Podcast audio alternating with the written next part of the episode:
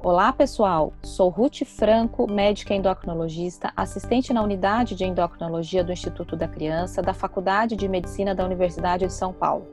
Está começando mais um episódio do nosso podcast de endocrinologia. Hoje vamos conversar com a Kellen, Fellow de Endocrinologia do Instituto da Criança, sobre um artigo que foi discutido no Journal Club. E ao final, Dr. Durval Damiani, que é o chefe da unidade de endocrinologia do Instituto da Criança, acrescentará seus comentários. Esse artigo, o tema foi sobre as tendências para o tratamento de obesidade e diabetes tipo 2.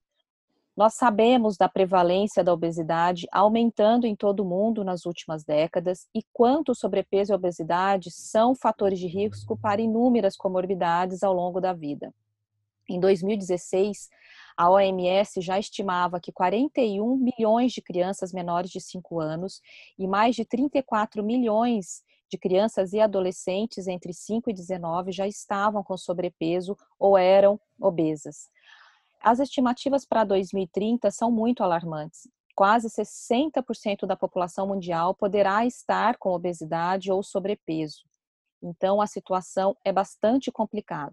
E nós sabemos que o tratamento clássico e o principal para o tratamento da obesidade é a mudança no estilo de vida, que inclui a parte alimentar, a prática regular de atividade física, porém essas mudanças têm resultados bastante limitados, principalmente quando a gente está falando de adolescentes, crianças e adultos com obesidade grave.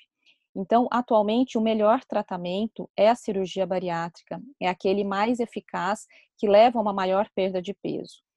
Hoje, nós já temos algumas opções terapêuticas, porém, é, essas opções são bastante limitadas, porque a maioria ainda não tem aprovação pelos órgãos regulatórios e principalmente na faixa etária pediátrica. A gente fica bastante limitado quanto ao tratamento medicamentoso.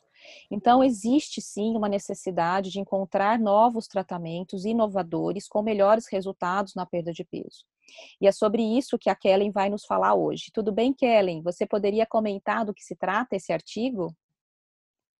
Olá, doutora Ruth. O título do artigo traduzido para o português é Agonista do duplo do receptor GIP e GLP-1. A tirzepatida melhora a função das células beta e a sensibilidade à insulina no diabetes tipo 2. Esse artigo foi publicado nesse ano de 2021 no The Journal of Clinical Endocrinology and Metabolism. Então, o foco desse artigo são as incretinas, mas acho que seria bem interessante se você nos relembrasse o que é uma incretina e como elas foram descobertas. Bom, existem critérios para classificar uma incretina. Esses critérios foram estabelecidos em 1979. Primeiro, é necessário ser um fator gastrointestinal, liberado por nutrientes e estimular a secreção de insulina dependente de glicose. Essas incretinas são liberadas pelas células L e K no intestino delgado entre 5 e 15 minutos após a nossa alimentação. Atuam regulando o metabolismo pós-prandial esses peptídeos são então degradados pela enzima dipeptilpeptidase 4, tornando o peptídeo inativo após poucos minutos. Elas atuam modulando a hipersecreção de glucagon no fígado e aumentando a liberação de insulina pelo pâncreas, resultando então em um melhor controle glicêmico. Tem também um efeito anorexígeno, gerando diminuição do apetite. A primeira incretina foi descoberta em 1973 o polipeptídeo inibitório gástrico, o GIP. E em 1987 foi descoberto a peptil 1 semelhante ao glucagon, que é o GLP-1. Bom, nós sabemos que nos últimos anos muitas medicações que aumentam as incretinas vêm sendo estudadas e você poderia nos lembrar, Kellen, quais foram as, essas medicações já descobertas? Então, em 2005 foi descoberto o Exenatide, em 2009 a liraglutida, em 2013 a Lixe, zenatida, em 2014 a albiglutida e em 2017 a semaglutida. E agora, então, esse artigo que fala da tirzepatida, a gente está bastante curioso. O que, que você tem para nos contar, então, Kellen, desse estudo? Bom, doutora Ruth, é uma medicação que age ao mesmo tempo em dois receptores. Ela é um agonista tanto de GIP como de GLP-1, porém com maior afinidade pelos receptores GIP. Seu uso é subcutâneo e semanalmente. Nossa, incrível, né, Kellen? Vale lembrar que tanto a dulaglutida como a semaglutida e a liraglutida agem somente no receptor de GLP-1. e agora a tirzepatida age em dois receptores. É bastante interessante mesmo. E o que, que esse estudo mostrou, Kellen? Foi um estudo realizado em 47 clínicas em quatro países diferentes, onde 316 pacientes com diabetes tipo 2 foram avaliados. Eles separaram os pacientes em seis grupos: uso de tirzepatida na dose de 1mg, 5mg, 10mg, 15mg, outro grupo em uso de dulaglutida na dose de 1,5mg e um último grupo com placebo.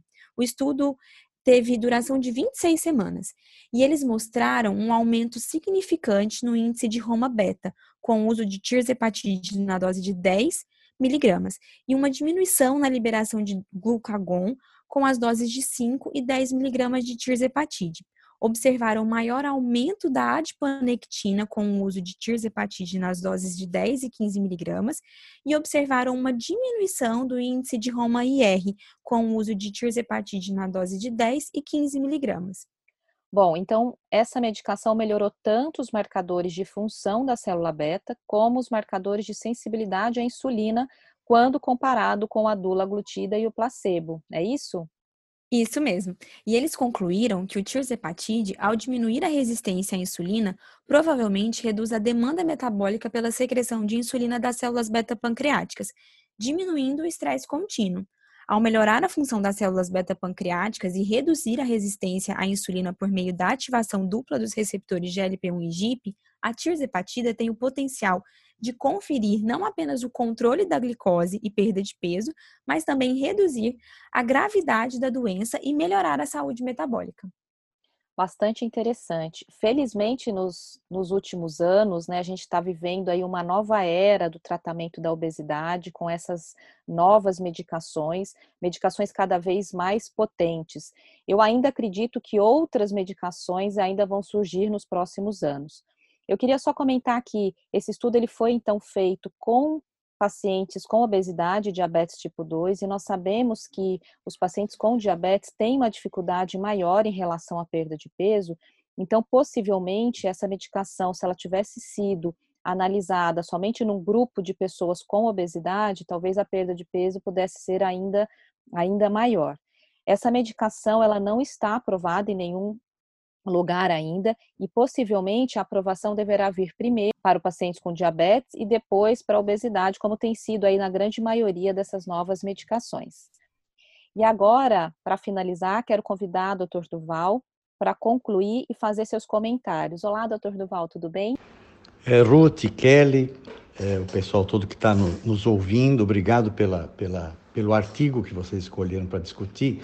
E eu queria, eu queria lembrar algumas coisas fazendo um comentário sobre a tirzepatida. É, veja, grande parte do conhecimento que nós temos hoje sobre obesidade, curiosamente, ele veio depois da cirurgia bariátrica.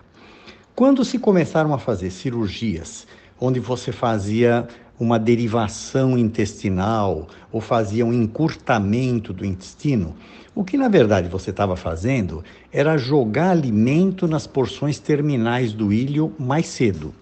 E isso fazia com que essa sinalização ileal, através das células L, das células K, pudesse, de alguma forma, ajudar a saciedade do paciente obeso. Então, a, a, a perda de peso que advém de uma cirurgia bariátrica, ela não é simplesmente mecânica, não. Eu estou diminuindo o tamanho do estômago, eu estou diminuindo a área de absorção, mas existem algumas coisas que começam a acontecer muito precocemente após a cirurgia bariátrica que refletem, na verdade, a produção de GLP-1 pelas células L do ilho, a produção dessas incretinas, o GLP-1, como a Kelly já explicou, tanto quanto o GLP-1 quanto o GIP, são incretinas, ou seja, elas têm primariamente o potencial de aumentar a secreção pancreática pela célula beta. E curiosamente também, essas incretinas, elas têm outros efeitos. Ela tem um efeito de redução do esvaziamento gástrico e muito importante, elas têm um efeito no sistema nervoso central de diminuição do apetite, o que interessa muito, é claro, nos pacientes que têm obesidade. Então, esse, essa, esse, esse medicamento novo, que ainda não está aprovado, mas já tem uma fase 3 eh, desenvolvido pela Lilly, que é a tirzepatida, ele é um medicamento que está atuando ao mesmo tempo em dois tipos de, de, receptores. Ele não atua só em GLP-1, mas ele atua também em GIP. E daí os resultados que, segundo os próprios autores do trabalho, são resultados assim meio acima das expectativas em termos de perda de peso e em termos do controle do diabetes tipo 2, porque esses, eh, essas medicações, como elas reduzem a resistência à insulina e elas aumentam a produção de insulina, elas melhoram muito o diabetes tipo 2. Mas, como um segundo efeito, elas também levam a uma perda de peso, além de melhorar o perfil metabólico, porque aumenta a adiponectina. E a adiponectina, sabidamente, é protetora. Ela tem uma ação antitrombogênica, ela tem uma ação anti-resistência à insulina, então ela melhora a sensibilidade à insulina. Portanto, você está aumentando a adiponectina e, com isso, você está melhorando o perfil metabólico, o que acaba sendo refletido já na diminuição do Roma IR, que é um, que é um marcador de resistência à insulina. Portanto, eu estou melhorando a sensibilidade à insulina.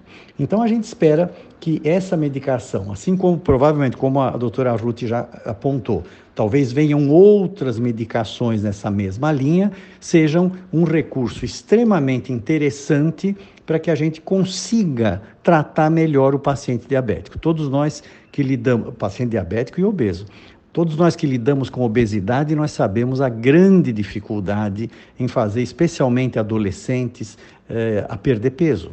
É muito complicado, é muito difícil, requer um empenho muito grande, não só da criança e do adolescente, mas da família inteira para se conseguir um resultado. Então, quando se consegue alguma medicação promissora em termos de tratamento, isso sempre é muito bem-vindo.